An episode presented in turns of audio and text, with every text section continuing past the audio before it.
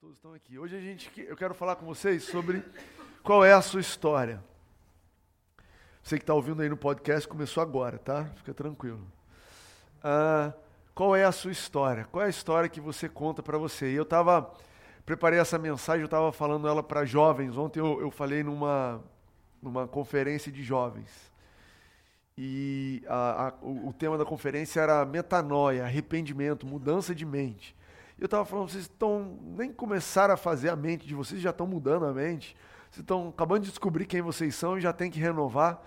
E eu digo mesmo para vocês que são super jovens, né? Eu sei que muitos de nós ainda so, estamos descobrindo os caminhos da vida e a gente já se depara com a Bíblia e a gente já se depara com Jesus e com o Espírito Santo nos convidando a mudar a nossa mente. A verdade é que o caminho do Evangelho é um caminho de mudança de mente se você gosta da sua mente do jeito que ela está hoje, se você ama os seus pensamentos, se você se apegou a esse jeito de ser, olha, não se exponha ao Evangelho. Não leia a Bíblia, não ore, não venha nos cultos, porque invariavelmente o contato com Deus, o contato com as Escrituras vai fazer a sua mente mudar. É uma coisa fantástica. Você acha que sabe que é de um jeito e você começa a se relacionar com Jesus e daqui a pouco você está descobrindo um jeito melhor. E aí você descobre um jeito melhor, e você vive uns anos naquele jeito melhor, e de repente você descobre que tem um jeito melhor ainda. E esse é o convite do Evangelho. Para você estar tá sempre mudando, para você estar tá sempre renovando a sua mente, para você estar tá experimentando uma vida diferente a partir dessa mudança de mentalidade. Agora, a mudança de mentalidade, ela vem quando você muda a história que você conta para você. Esse é o tema da, dessa noite. Não sei se você já percebeu, mas você se conta uma história, você tem uma narrativa dentro da sua cabeça que te convence a tomar a decisão que você toma e ser do jeito que você é. Então, para dar um exemplo, meu pai está aqui hoje, pode dar, confirmar se eu estou falando a verdade. Quando eu era garoto, quando eu tinha nove anos de idade, eu me mudei com meu pai para São Paulo. A gente morava em Brasília, eu nasci em Goiás, morei em Brasília e me mudei para São Paulo. A gente se mudou para perto do estádio do Palmeiras, time de futebol. E meu pai me contou uma história que me convenceu. Meu pai me contou uma história seguinte: olha, a gente está aqui morando perto do Palmeiras e tem muita violência, torcida organizada. Que tal a gente virar palmeirense? Para, assim, manter a saúde, se manter vivo, evitar problema. É um, o que, que você acha disso? E foi uma história que me convenceu. E eu me tornei um palmeirense. E fui palmeirense. Tenho até entrei no estádio como palmeirense, tinha a camisa do Palmeiras e eu estava feliz com a minha identidade de palmeirense. Hoje eu estou de verde, não, calma aí que a gente a história evolui, pera aí. Depois de um tempo fui para a escola e aí comecei a me relacionar com os amigos, melhor amigo, tal, todos os meus amigos eram corintianos. E aí começaram a me contar uma outra história, uma outra narrativa que ser corintiano era melhor, que o corintiano era fiel, que torcia para o Corinthians mesmo sem título, que era diferente. E eu gostei da história, comprei a história, a narrativa, voltei lá e falei, pai, não quero mais ser palmeirense, quero ser corintiano. Meu pai recebeu numa boa, tudo bem, filho, eu não estou nem aí para isso. O negócio dele é torcer para o Vila Nova e para o Flamengo, não é isso? O Palmeiras era ali alguma coisa. Então é algo que mudou na minha vida. Até hoje eu sou corintiano, me vejo como corintiano, compro camisa do Corinthians, eu suborno meus filhos para serem corintianos. Um deles nasceu corintiano, o outro mais ou menos. Eu pago, eu compro, eu levo. Quando o Corinthians ganha, eu falo do jogo do Corinthians. Quando o Corinthians perde, a gente muda de canal. Por quê? Porque eu comprei essa narrativa. Eu me contei essa história de que ser corintiano é melhor. E isso dominou as minhas decisões. E essa, e essa interpretação da realidade afetou a minha vida e mudou as minhas decisões e a forma como eu ando. E eu acredito que, da mesma forma, você e eu temos a oportunidade todos os dias de decidir qual é a narrativa, qual é a história que você vai comprar. Qual é a história que você vai se contar? Qual é a história que vão te contar e que você vai comprar. E geralmente existem muitas histórias, muitas versões para o mesmo fato. Já viu isso? Às vezes tem um fato e duas histórias. Dois relatos diferentes. Qual que você vai comprar? E é lógico que você vai chegar lá no final, e você já está entendendo que eu vou chegar para dizer que Deus tem uma história e uma narrativa para a sua vida. Mas antes de chegar lá, sem spoiler, né? Eu queria mostrar para você uma história na Bíblia que mostra que o que te define não é o que acontece com você. Presta atenção nisso. O que te define não é o que acontece com você. O que te define é a história que você conta para você sobre o que aconteceu. É a sua interpretação do evento. Então a gente tem lá na Bíblia, eu trouxe aqui para vocês, em Gênesis 50, José diz assim, ó. Aliás, antes de ler aqui, a história é a seguinte: tem um irmão, José, os irmãos pegavam no pé dele, queriam matar ele, vender ele como escravo. Aquilo causou um maquizuma na família. O menino que era filho preferido, vivia em casa, virou escravo, sofreu, foi depois injustiçado, foi para a cadeia, passou. Olha, se você acha que a sua vida está ruim, vai ler a história de José. O negócio dele ficou ruim mesmo. E os irmãos do outro lado viram o pai sofrendo, uma briga danada, assim. Sabe aquelas histórias que acabam com a família? Um evento assim, coisa de uma tarde, decidiram depois lá na frente José encontra a família dele. E ele recebe eles bem e estende o amor e o perdão a eles. Só que quando o pai dele morre, os irmãos ficam meio ressabiados e falam: José não perdoa a gente nada. Ele estava fazendo isso só na frente do nosso pai. Agora que o pai morreu, agora ele vem em cima da gente. Vamos nos apresentar para José, vamos pedir perdão e vamos falar: José, nós somos seus escravos. A gente te vendeu como escravo, mas a gente quer se colocar como escravo. E aí a gente tem um verso que mostra a leitura do evento diferente de José. José, porém, lhes disse: Não tenham medo, estaria eu no lugar de Deus? Vocês planejaram mal contra mim, mas Deus o tornou em bem para que hoje fosse preservada a vida de muitos. Olha que curioso. Os dois, aliás, todos eles, né, eram 11 irmãos e José, todo mundo tinha participado do mesmo evento. A mesma coisa tinha acontecido. Todo mundo estava ali naquela tarde, todo mundo viu ele gritar e chorar e ser vendido. Todo mundo participou. Mas os onze irmãos tinham uma leitura de que fizeram mal para o irmão e que foram injustos, que foram maldosos e que mereciam a punição. Mas José, ele fez uma leitura diferente. A história que José contava para ele mesmo era diferente. Talvez não no primeiro dia, talvez assim que ele foi vendido, ele ficou com raiva. Mas eventualmente José abriu o coração dele para uma narrativa diferente sobre o fato que tinha acontecido. E Deus mostrou para ele: José, deixa eu te contar uma nova forma de ver aquele fato na sua vida. Em outras palavras, não deixa que aquele fato deixe penetrar no teu coração uma narrativa maligna e maliciosa e venenosa. Não acredite, não descreva aquele fato com uma maldade que isso vai fazer mal ao teu coração. Eu tenho uma outra versão sobre o que aconteceu. Você pode parecer que você estava sendo vendido como escravo, mas na verdade eu estava te enviando para o Egito, para que muitas pessoas fossem salvas. E hoje você está vendo aqui o fato de você estar no Egito, você sabe que houve uma fome na terra, e José, o fato de ele estar no Egito, trouxe não só é, salvação para a família dele, mas para todo aquele povo do Egito e o povo ao redor. E José pôde se ver livre do evento, daquele fato que aconteceu sobre a vida dele, porque ele escolheu acreditar numa narrativa diferente. Nessa noite eu quero te encorajar a abrir o teu coração para uma descrição diferente para os eventos que acontecem na sua vida. Eu não sei o que aconteceu na sua vida. Eu não sei o que aconteceu ontem, eu não sei o que aconteceu no verão passado. Eu não sei se você tem alguma marca na sua vida que está te deixando decepcionado, ou o que aconteceu lá no passado que tem te definido e todos os dias de manhã você acorda e você pensa: eu sou a pessoa tal. Você acorda e quando você está começando a ficar feliz, você se lembra da narrativa. Eu quero te dizer que ninguém tem o poder de escolher qual história você vai se contar. Só você tem esse poder. Eu posso contar a história que eu quiser aqui. Os teus pais podem te contar a história, na televisão podem botar propaganda, você pode assistir um filme, as pessoas que te amam podem te abraçar e te contar uma história, mas no final, você decide qual a história que você vai acreditar e qual a história você vai se contar. E eu acho muito importante você perceber que uh, reconhecer que você e eu nos contamos histórias sobre as coisas. A gente não vive simplesmente a, através dos fatos.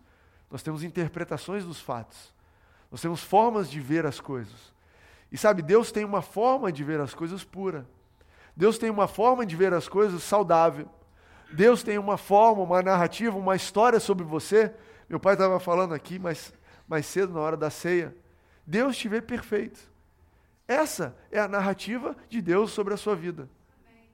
Olha, ele tem defeitos, mas Jesus já morreu por todos esses defeitos, portanto, ele tem acesso a mim, ela está perdoada, ele não tem nem, nada que impede ele de ser uma pessoa santa que vem para o céu que convive comigo. Essa é a história que ele conta a seu respeito. Mas talvez você tenha dificuldade de acreditar nisso. Talvez você tenha dificuldade. E, e olha só, olha que interessante. Não se trata de uma questão de verdade ou mentira. Eu até acredito que a narrativa de Deus, ela é a verdade pura. Mas às vezes a mentira, ela se baseia num fato que aconteceu mesmo. Você entende que os irmãos de José não estavam acreditando numa mentira? De fato, eles venderam ele. Então existia um fato. Você podia virar para ele e falar: Não, não foi isso que aconteceu. Olha, eu estava lá, desculpa, eu estava lá, eu vendi o meu irmão. Eu sei do meu coração. Eu sei que a história verdadeira é que eu fiz uma maldade com ele.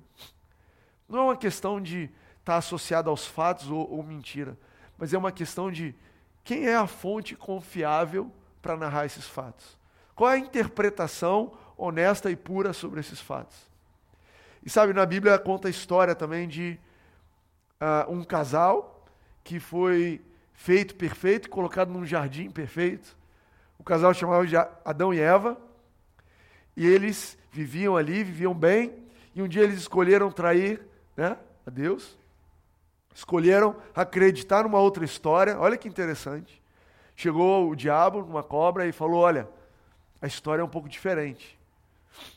Essa narrativa, essa história que você está contando para você, de que você não pode comer essa maçã, ela não é bem assim. Existe uma outra versão para a história. E é interessante, não sei quanto tempo faz que você cresceu e, e, deixou de ser adolescente, mas à medida que a gente vai crescendo, a gente vai descobrindo que talvez a história que nos contaram não é a única versão para os fatos. Eu tenho um adolescente em casa agora, então ele está descobrindo várias versões para os fatos. A gente é, é, é, interessante. Você conta uma coisa e ele fala: não, mas não é bem assim, né? Falei, Como assim não é bem assim? Não, porque eu descobri que tem o outro lado do negócio também que ah, é, tem esse lado aí também. Mas eu não acho que essa é a melhor interpretação. É, mas é uma versão, é. Isso faz parte de crescer. E mesmo você não precisa ser um adolescente, às vezes na nossa vida a gente vai caminhando e quem dera a gente só caminhasse para o lado bom. Mas às vezes a gente caminha para um lado ruim. E a gente vai descobrindo novas descrições e novas histórias para uma coisa que você só via como boa. E Abraão, Adão, então ele se deparou com isso, com essa outra narrativa, escolheu acreditar nessa outra narrativa.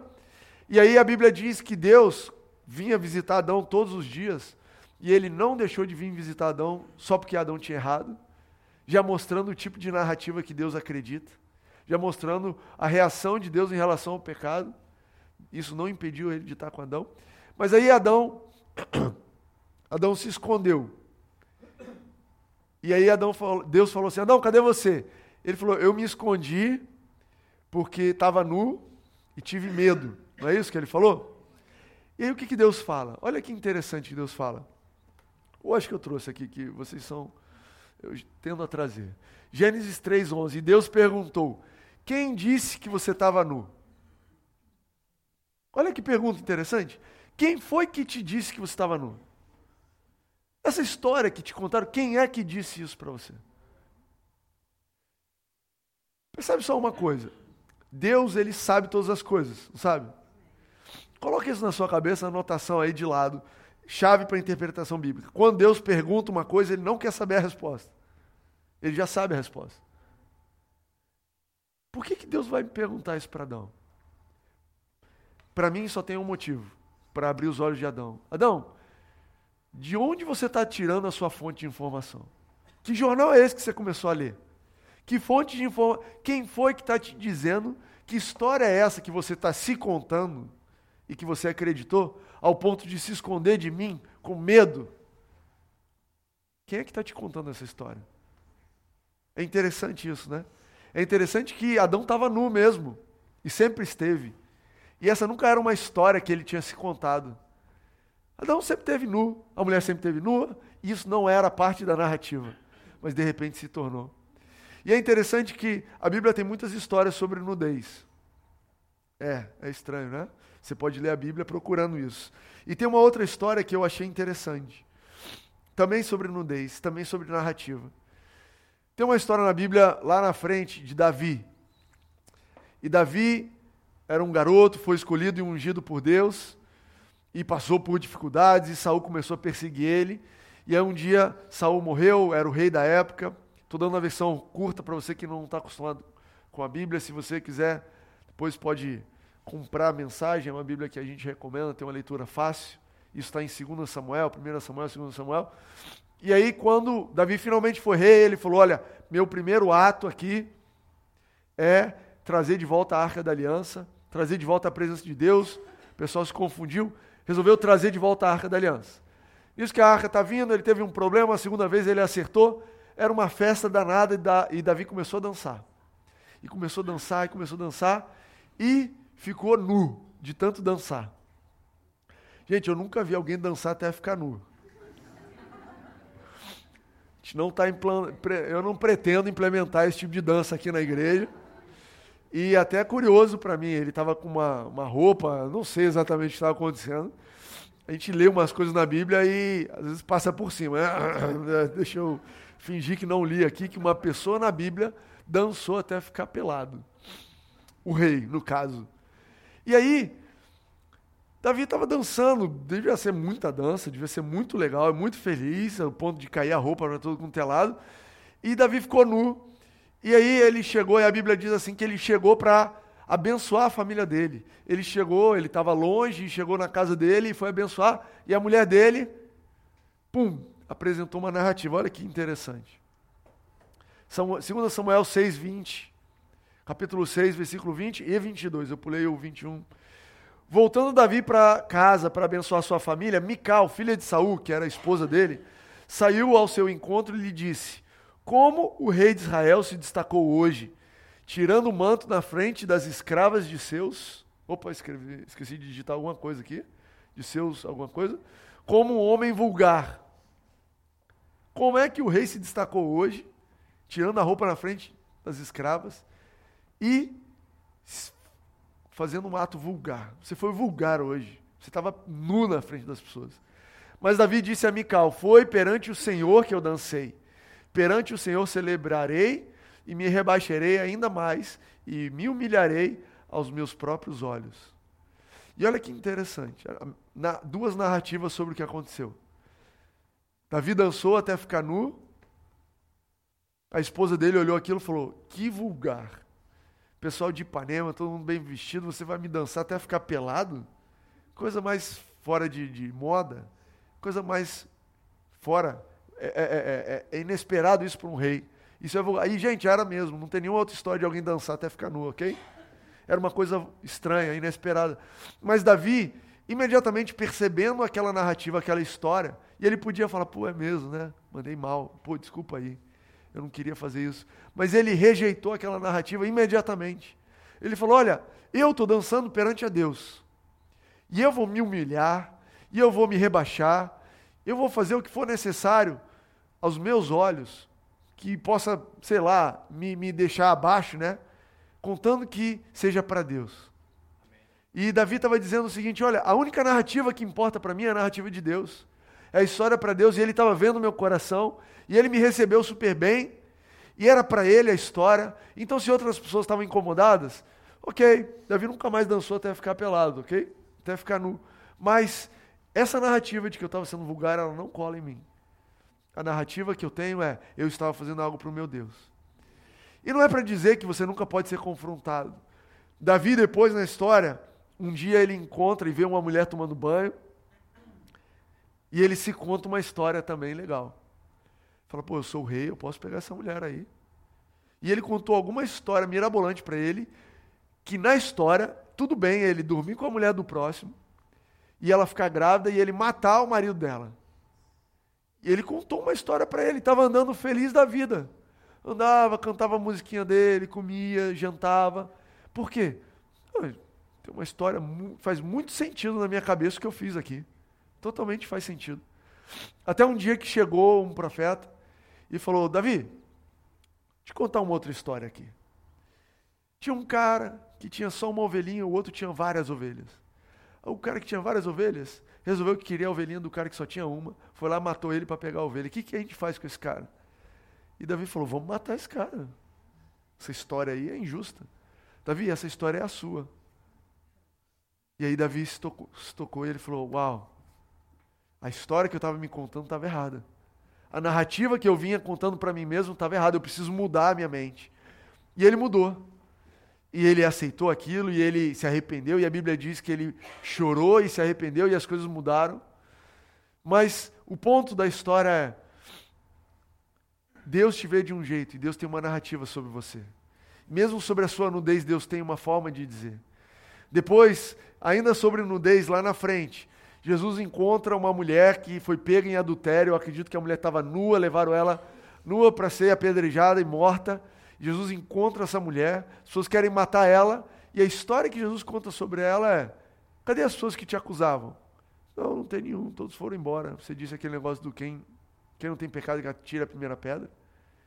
E todo mundo foi embora. E Jesus falou para ela: Olha, eu também não te condeno, vai, não peques mais. Não falou nada sobre nudez, nada sobre o adultério. Para ele, ela não estava nua, ela não estava nada. Olha, minha querida, vai, e a história que você vai se contar nessa noite não é a história do dia que eu fui pega em adultério. A história que eu quero que você pegue no seu coração nessa noite é: eu sou a mulher que não fui condenada por Deus, por Jesus. E agora eu estou seguindo a minha vida sem pecado. E eu estou indo porque Jesus não me vê como uma pecadora. Ele não me condena. Amém. Entende isso? Entende o poder da narrativa e da história que a gente se conta? Eu queria lembrar isso para vocês. Eu não sei se algum dia você já teve essa, essa consciência de, do poder que tem a história que você se conta. Mas eu quero te encorajar a abrir o teu coração nessa noite a mensagem é muito simples. Eu quero te encorajar a abrir o teu coração para a história que Deus quer contar a seu respeito. Eu quero te encorajar a abrir a tua mente para uma narrativa diferente, para os fatos que estão acontecendo, para aquilo que você tem como convicção sobre quem você é, para aquilo que você acredita que os outros te veem, para aquilo que você vem talvez carregando há anos. Timóteo, como é que eu mantenho o meu coração aberto? Como é que eu posso manter o meu coração aberto para uma nova narrativa? Porque olha só, eu acredito na minha narrativa. Eu não sei quantos de vocês já trocaram de time de futebol, mas geralmente ninguém para para pensar assim: ah, eu sou flamenguista aí a vida toda, mas quem sabe eu vou analisar agora o Vasco para ver se eu troco. Ninguém faz isso, né? É muito raro alguém trocar de time. Você basicamente abraça a tua narrativa e ela se torna parte de você. Mas Deus tem uma forma especial e eu acredito que a forma como Deus apresenta uma história nova para a gente é colocando um dilema, um conflito, colocando algo que não faz sentido no meio da nossa vida. Muitas vezes uma pergunta que ele mesmo faz. Igual ele fez para Adão. Adão, quem te contou essa história que você estava nu? Sabe, você vê na Bíblia, tem uma história de Jesus multiplicando o, o, os pães, né, que ele vai alimentar aquelas 5 mil pessoas, e a Bíblia diz assim: Jesus já sabia o que ia fazer, mas perguntou para os discípulos para ver o que eles iam responder. E aí chama o camarada e fala: Fulano, a gente precisa alimentar esse pessoal aí, o que a gente vai fazer? Eu entendo que naquele momento Jesus estava dizendo: o que você qual é, qual é a história que você acredita sobre alimento para esse pessoal? O que, que você acredita que eu sou capaz de fazer? Qual é a história que você está acreditando? E um deles fala assim, exalta o problema, né? Fala, Jesus, o problema é grande demais. São 5 mil pessoas, fora as 5 mil homens, fora as mulheres e as crianças. O outro, em vez de exaltar o problema, minimiza os recursos. E você, o que, que você diz? Não, a gente só tem cinco pães e dois peixinhos. Essa, essa é a história. Ah, a gente precisa, a gente está diante de um conflito aqui. A gente precisa alimentar esse pessoal. O que, que você me diz? Cinco pães e dois peixinhos. O outro, cinco mil pessoas. Eu acredito que Jesus estava questionando eles e colocando um dilema. Será que não tem uma outra narrativa diferente das duas que vocês estão se contando? Será que não tem uma outra forma de interpretar esse fato que está acontecendo? Será que a sua interpretação da verdade é o único caminho de interpretar a verdade? Será que eu não tenho uma forma diferente de descrever? E a gente sabe que tem, né? A gente sabe que depois Jesus pegou, multiplicou os pães, abençoou todo mundo, e a narrativa correta era qual? Jesus, você é capaz de fazer qualquer coisa. Eu acredito em você. Jesus, eu estou vendo aqui o problema, mas eu acredito em você. E essa é a narrativa que eu vou acreditar. E essa é a história que eu vou me contar. E ainda que eu veja o problema grande demais, qual é a história que eu me conto? Jesus está comigo, ele tem como resolver. E ainda que os recursos na minha mão sejam pequenos demais, qual é a história que eu me conto? Jesus está comigo, ele é capaz de resolver. Entende Deus mudando? A Bíblia tem a história de Jó, que é um cara que passa por um monte de problema. 37 capítulos de problemas, se você quiser ler depois. É muito capítulo. Pessoas escreveram a vida inteira de Jesus com menos capítulos do que isso. E no capítulo 38 e 39, Deus resolve falar. E ele resolve falar e ele começa a dizer assim: Jó, então me explica isso. E aí são dois capítulos de pergunta. Depois vai ler lá, Jó 38 e 39. Jó, já que você sabe tudo, está dizendo que fui eu que fiz isso aí, então me responde. Onde é que você estava quando o mundo foi criado? Onde é que você estava? Como é que o, o, leão faz isso? Como é que a avestruz faz aquilo? Como é que o dia faz não sei o quê? Me explica, você não sabe todas as coisas? Você não está aí se explicando? O seu problema não é tão complicado? Você não tem uma justificativa para tudo que está acontecendo no mundo? Eu me identifico tanto com Jó, gente, não pelo que eu estou passando, graças a Deus, mas na minha cabeça tem explicação para tudo, sabe? Tudo que eu faço tem uma lógica, tem um sentido, tudo faz, não, isso aqui está acontecendo, por isso que vai acontecer assim. Não, que Deus vai me abençoar, que eu vou falar com fulano. Não, dessa vez o policial vai olhar para mim, vai achar que está tudo bem, vai deixar eu passar, da próxima vez eu resolvo. Né? E aí, pá, dá errado. E vira e mexe, eu, a minha explicação, eu descubro que a minha explicação ela cabe numa página e a página acaba. Eu ando pelo canto da página e caio. Puf. Eita, eu não tenho explicação para tudo. E eu percebo que isso é Deus. E lembrando, Timóteo, eu tenho uma história nova para você acreditar. Eu tenho uma nova narrativa. Eu tenho algo novo para te contar. Eu tenho algo para você acreditar, uma nova forma de descrever os fatos. Essa é a mensagem para você nessa noite. Deixa Deus escrever os fatos da sua vida de uma forma diferente. Faça como José e não se apegue, não se prenda aos fatos. Aconteceu, aconteceu. Mas mais poderoso do que o que acontece é a sua interpretação do que aconteceu. Mais poderoso do que os fatos é a narrativa e a história que você se conta a respeito daqueles fatos. Eles podem te destruir, eles podem te levantar. Eles podem te dar energia, eles podem roubar a sua energia. E eu acredito que muita gente aqui está uh, na hora de trocar a narrativa. Está na hora de trocar a história. Está na hora de acreditar numa coisa diferente. Está na hora de mudar a mente. Eu me incluo nisso aí, tá, gente? E é lindo ouvir a história de um ângulo diferente. Eu quero te convidar a ficar de pé. Pai, se você puder vir. Eu quero concluir dizendo que não despreze a história que você se conta. Não despreze a história que você se conta. Assuma responsabilidade. Eu escolhi acreditar dessa forma. Eu escolhi. É minha responsabilidade. É sua responsabilidade a história que você acredita, a narrativa que você segue. Reconheça o outro ponto dessa noite é reconheça o tempo todo a história e a narrativa que Deus está colocando na sua vida. Você está no meio do evento, no meio do caos. A coisa está acontecendo. Jesus, estou acreditando, essa pessoa está me demitindo. Jesus, estou acreditando, aquele negócio está dando errado. Jesus, estou acreditando, essa pessoa vai me ofender. Vai ser agora, ó, lá vem ela. Ixi, está vindo. Abre o seu coração para a história que Jesus quer te contar naquele meio. Jesus, qual é a sua história sobre o que está acontecendo aqui? Jesus, Narra para mim os fatos. Por favor, Jesus, seja o meu narrador nesse momento. Me explica o que está acontecendo aqui. Como é que você quer que eu veja os fatos que estão acontecendo comigo? Eu estou aberto a isso. Eu estou aberto a isso. Sabe, Deus quer mudar a história do teu coração.